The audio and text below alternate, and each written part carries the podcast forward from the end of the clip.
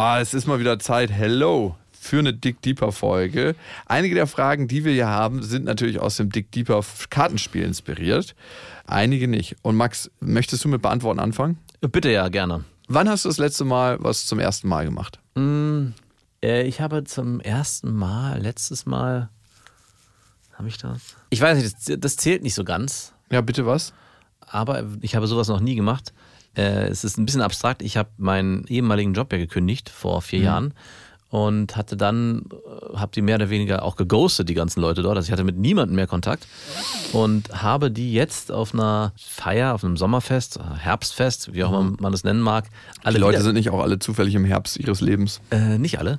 Und habe die dort alle wieder getroffen. Und was habe ich da zum ersten Mal gemacht? Ich habe zum ersten Mal einen ehemaligen Arbeitsplatz, in wo ich lange war, was ich vorher noch nicht war, wieder besucht. Erstens örtlich, also es war eine krasse Erfahrung, da wieder reinzukommen. Es war so krass vertraut. Ich bin da ja zehn Jahre in diese Wohngruppe reingelaufen und ich bin da reingelaufen und dachte, hey, das kenne ich doch. Hier war ich schon so oft, das ist mein Zuhause. Wie mit der Ex schlafen. Wirklich. Ey, also sorry, komischer Vergleich. Ein bisschen.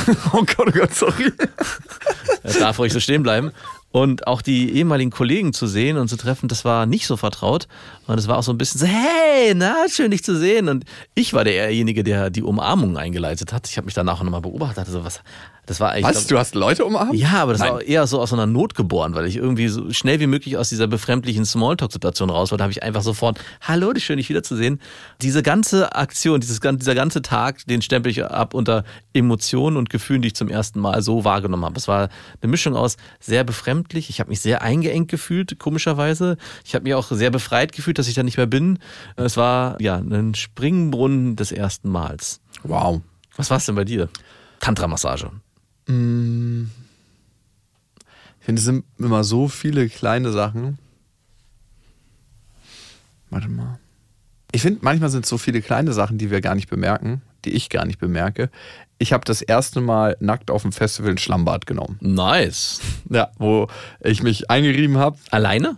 Nee, mit einem Kumpel. Aber also es waren noch ganz viele. Kein, es war kein großes Schlamm. Doch, doch, doch. Das war ein ah. riesen, riesen Schlammloch, so wahrscheinlich wie so ein kleiner Teich. Wie ist der entstanden? Künstlich? Na, da haben, wurde Wasser reingeleitet und also, das war heilsamer Schlamm. Mm. Und dann waren da vielleicht so 150 Leute drin in diesem Loch ja. und haben sich gegenseitig mit Schlamm eingerieben. Oh. Vor allem der Schlamm hat so ein bisschen komisch gerochen. War der kalt? Der war super kalt. Oh. Dementsprechend wurde der Lachs wirklich richtig kalt und klein. Also es war auch ein bisschen unangenehm, aber es war auch irgendwie geil, das zu machen mit den ganzen Leuten. Ähm, war eine coole Erfahrung. Ja, das habe ich auf jeden Fall zum ersten Mal gemacht. Reicht eigentlich auch, ein Schlammbad zum ersten Mal zu machen mit vielen Leuten. Ich und nicht, nackt ich, über ein Festivalgelände nicht, zu rennen in den See. Ja. Nachdem du im Schlammbad warst? Ja, ja, klar. Ah, du musstest, ey, auf dem Festival gibt es ja nicht immer die perfekt funktionierenden Duschen. Da ging es einigermaßen. Aber danach nackt in den See springen und das abzuwaschen, das war auf jeden Fall eine Sache, die ich zum ersten Mal gemacht habe. Klassische Schnitzel. Klassische Schnitzel, so eine braune Spur zu hinterlassen im See. Die nächste Frage für dich. Was war deine letzte Entscheidung, die dein Leben maßgeblich verändert hat? Eine Weichenstellung ist immer noch und war sanfter und behutsamer und vielleicht auch liebevoller mit mir selbst umzugehen. Und damit habe ich angefangen vor anderthalb, vielleicht auch vor zwei Jahren. Und es ist auf jeden Fall ein Game Changer in ganz, ganz vielen Situationen, in denen ich bin. Weil je besser ich mit mir umgehe, desto besser gehe ich auch mit anderen um. Es verändert meine Beziehung. Ich würde schon sagen, dass ich heute anders bin als vor zwei Jahren dass ja. ich anders in Kontakt bin, dass ich viel verständnisvoller geworden bin. Nicht immer und nicht zu jeder Zeit, aber das hat hauptsächlich damit was zu tun, wie ich mit mir selber umgehe. Mhm. Also mehr Selbstmitgefühl für mich in meinem Leben zu integrieren, das war eine Entscheidung, die mein Leben maßgeblich verändert hat. Was ist bei dir? Hm. Ja, ich muss leider wieder, weiß nicht, wie weit ich zurückgehen darf. Aber wenn ich vier Jahre zurückgehen darf, dann ist es die Kündigung, Aufkündigung meines letzten Jobs. Wenn ich nicht so lang, lang zurückgehen darf, dann hat sich in meinem Leben in den letzten ja, halben Jahr gar nicht so viel verändert, dass ich sage, da gibt es eine Entscheidung, die, ja.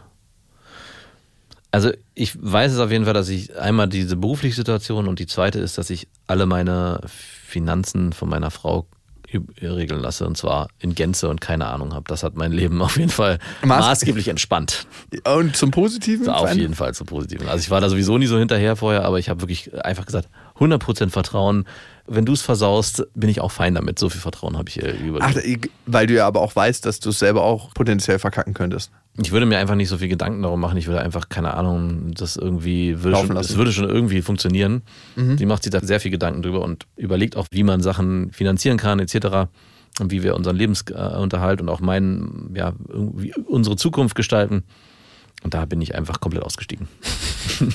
und das fühlt sich sehr gut an. Nee, glaube ich, glaube ich. Das würde ich auch gern abgeben, solche Fragen. So eine großen Lebensfragen. Ja, weg damit. Wow. Hast du eigentlich deine Mutter geheiratet oder deine Frau? Ich habe meine Frau geheiratet. Ich frag Meine nur. Mutter wäre dazu gar nicht in der Lage. Wie hast du es geschafft, nicht deine Mutter zu heiraten? Das war nicht so schwer.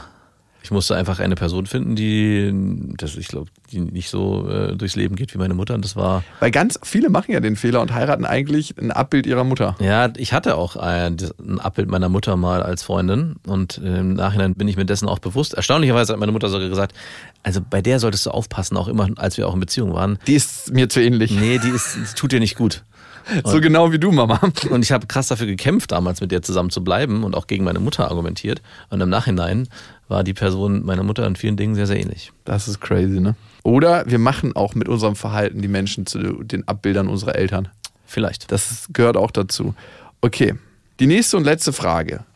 Welche Frage in deinem Leben versuchst du derzeit zu beantworten? Für was machen wir das alles hier?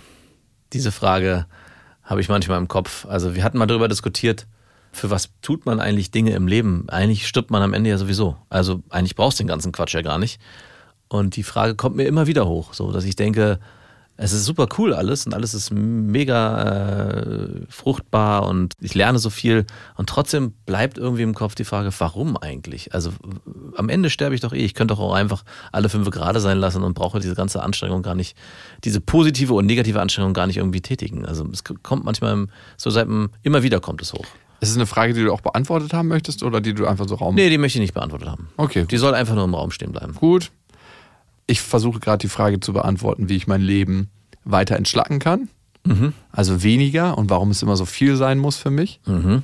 Also kaum habe ich Lücken in meinem Terminkalender, mache ich ein neues Projekt auf, was so groß ist und was so viel Zeit einnimmt, dass ich wieder genauso eingespannt bin wie vorher. Mehr als vorher. Mehr. Also Also, ich steige eigentlich nochmal das Ja, Tempo. genau.